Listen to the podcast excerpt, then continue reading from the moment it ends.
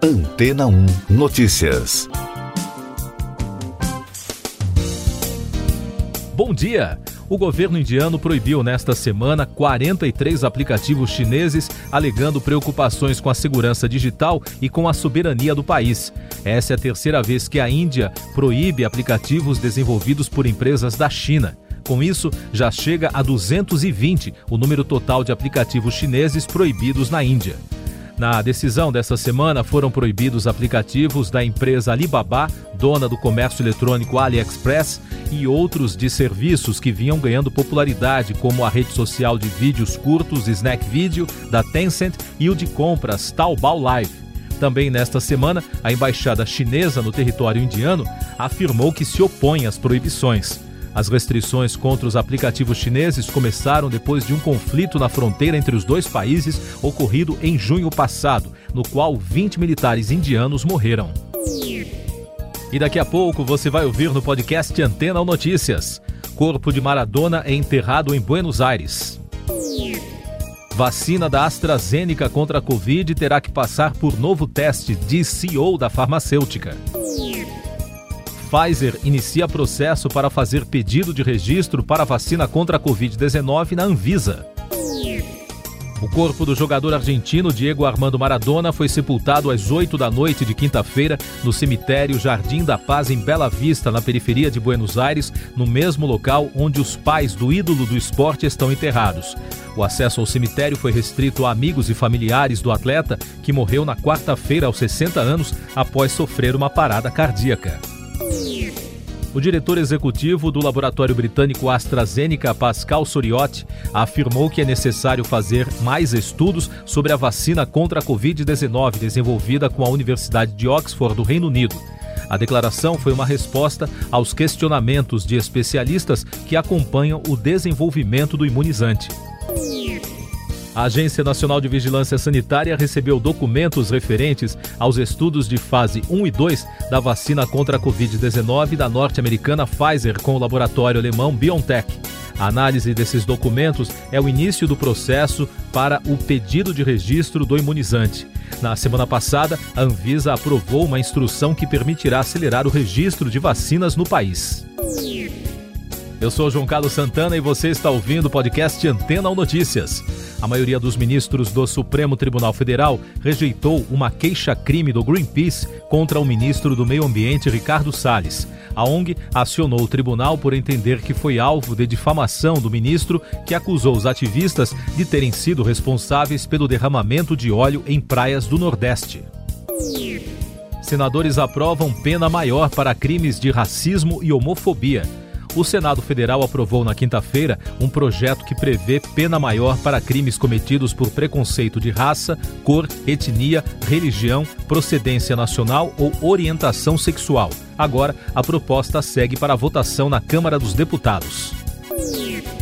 O Ministério da Agricultura está investigando 525 pacotes de sementes misteriosas que chegaram nos últimos meses do exterior pelo correio na casa de brasileiros. Segundo a pasta, 47% das amostras já analisadas apresentaram algum risco fitossanitário. O restante do material continua em análise no Laboratório Federal de Defesa Agropecuária em Goiás.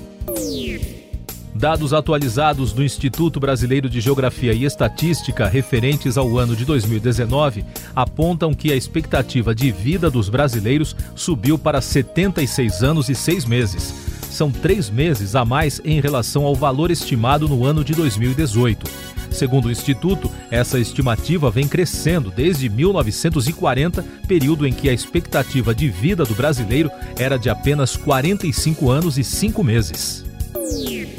Tesouro Nacional alerta para limites da dívida pública e condição fiscal do Brasil. O órgão alertou, na quinta-feira, em seu relatório de riscos fiscais da União, que a situação fiscal do país é frágil. O órgão responsável pela gestão da dívida pública afirmou que a capacidade de financiamento dessa dívida no mercado pode encontrar limites caso não haja reversão da trajetória de rombos nas contas. Nos últimos meses, o Tesouro precisou emitir títulos da dívida com prazos cada vez mais curtos para conseguir financiar o enorme déficit causado pelos gastos de combate à pandemia do novo coronavírus. Segundo dados do Cadastro Geral de Empregados e Desempregados divulgados na quinta-feira, a economia brasileira gerou 394.989 empregos com carteira assinada no mês de outubro. O resultado é o maior registrado na série histórica do CAGED, que teve início em 1992, disse o ministro da Economia Paulo Guedes.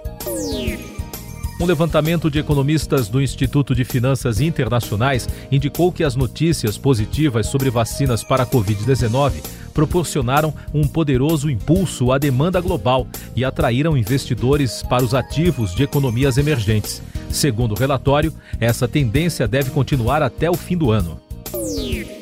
França confirma imposto digital para empresas de tecnologia. O Ministério das Finanças francês enviou alertas para empresas de tecnologia para voltarem a pagar o imposto sobre serviços digitais a partir de dezembro. O governo da França suspendeu a cobrança do imposto que atingirá empresas como Facebook e Amazon no início deste ano, durante as negociações para uma revisão das regras tributárias internacionais. O governo britânico anunciou hoje uma série de medidas que tentam limitar o poder de gigantes digitais como Facebook e Google. Um novo código de conduta será estabelecido sob o controle de uma nova unidade de mercados digitais para garantir que os consumidores possam escolher e que as pequenas empresas não sejam excluídas, anunciou o ministro de Empresas Alok Sharma em um comunicado. Turquia condena mais de 300 à prisão perpétua por tentativa fracassada de golpe. A Justiça da Turquia condenou 337 pessoas à prisão perpétua. Elas foram consideradas culpadas pela tentativa de golpe de Estado, tentativa de assassinato contra o presidente Recep Tayyip Erdogan e pela morte de voluntários durante a ação que aconteceu em julho de 2016. A sentença foi anunciada depois de um longo julgamento que começou em 2017. Autoridades de El Salvador e da Guatemala prenderam na quinta-feira mais de 600 pessoas, em sua maioria ligadas a gangues acusadas de vários crimes. A Operação Escudo Regional, que também incluiu Honduras, recebeu apoio dos Estados Unidos para o combate ao crime organizado na América Central. Quatro adolescentes com idades entre 13 e 14 anos foram acusados de envolvimento na morte do professor francês Samuel Paty em outubro, numa cidade próxima a Paris. O assassino foi morto pela polícia após o crime, mas três garotos são considerados cúmplices, enquanto uma jovem é apontada como iniciadora da campanha de difamação contra Paty nas redes sociais. A primeira-ministra da Dinamarca, Mette Frederiksen, se culpou por sua gestão da pandemia. Ela reconheceu que errou ao determinar o massacre de milhares de visons depois que uma mutação do SARS-CoV-2 foi diagnosticada em fazendas de criação desses animais. O governo teve que reconhecer que não tinha base jurídica para ordenar a medida.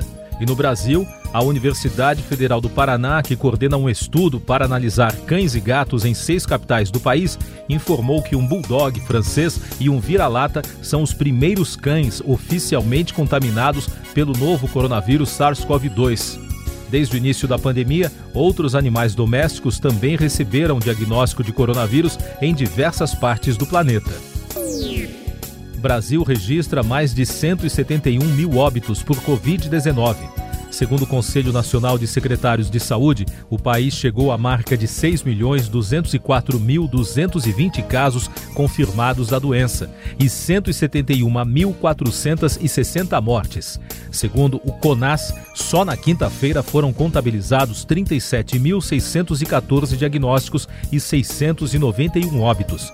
O Brasil permanece atrás apenas dos Estados Unidos no ranking mundial de mortes pelo novo coronavírus. O ministro da Saúde, Eduardo Pazuello, disse na quinta-feira que os números da Covid-19 no Brasil mostram um repique da doença. Ele afirmou que o país deverá enfrentar quatro ondas da pandemia, mas o conceito apresentado por ele é diferente do aplicado por epidemiologistas e infectologistas. Para esses especialistas, o Brasil já vive uma segunda onda da doença. Vazamento de senhas do Ministério da Saúde expôs informações pessoais de 16 milhões de pacientes. Os dados com diagnósticos suspeitos ou confirmados de Covid-19 ficaram disponíveis na internet por quase um mês. O conteúdo foi publicado por um funcionário do Hospital Albert Einstein em São Paulo em um site de compartilhamento de códigos de programação e arquivos. Polícia Federal realiza operação contra garimpo ilegal em área indígena em Roraima. Os agentes cumpriram na quinta-feira mandados de busca e apreensão contra três suspeitos de coordenar o garimpo ilegal em terra Yanomami. Durante a operação, os policiais encontraram ouro escondido em uma lixeira. As investigações apontam que os suspeitos contam com balsas e um maquinário para extração de ouro na região. Essa é para você que gosta de carrões. Dois veículos que pertenceram ao atual presidente dos Estados Unidos, Donald Trump, uma Ferrari F430 e um Rolls-Royce Phantom, serão leiloados pela Mecum entre os dias 7 e 17 de janeiro. A notícia animou os colecionadores nesta semana. O preço inicial pedido pela Ferrari 2007 é de 270 mil dólares. Já o Rolls-Royce 2010 será oferecido a partir de 145 mil dólares. Você confere agora os últimos destaques do podcast Antena Notícias, edição desta sexta-feira. O Tribunal Superior Eleitoral informou que os eleitores que quiserem usar o e-título no segundo turno têm até as 23 horas e 59 minutos do sábado para baixar o aplicativo. O uso do e-título, desenvolvido pela Justiça Eleitoral, é opcional para o eleitor, que pode votar também apresentando documentos de papel teve início nesta sexta-feira no plenário da Assembleia Legislativa de Santa Catarina o julgamento do primeiro pedido de impeachment contra o governador Carlos Moisés da Silva do PSL. Ele é acusado de crime de responsabilidade no aumento salarial dado aos procuradores do Estado. Ao falar com jornalistas no feriado de Ação de Graças, o atual presidente dos Estados Unidos, Donald Trump, disse que deixará a Casa Branca se o colégio eleitoral votar a favor do presidente eleito Joe Biden. Ele disse que seria difícil para ele admitir a derrota nas atuais circunstâncias e se recusou a dizer se compareceria à posse do presidente eleito. De acordo com contagem da imprensa americana, o democrata venceu a eleição com 306 votos do colégio eleitoral, muito mais que os 270 necessários para garantir a vitória. Siga nossos podcasts em antena1.com.br. Este foi o resumo das notícias que foram ao ar hoje na Antena 1.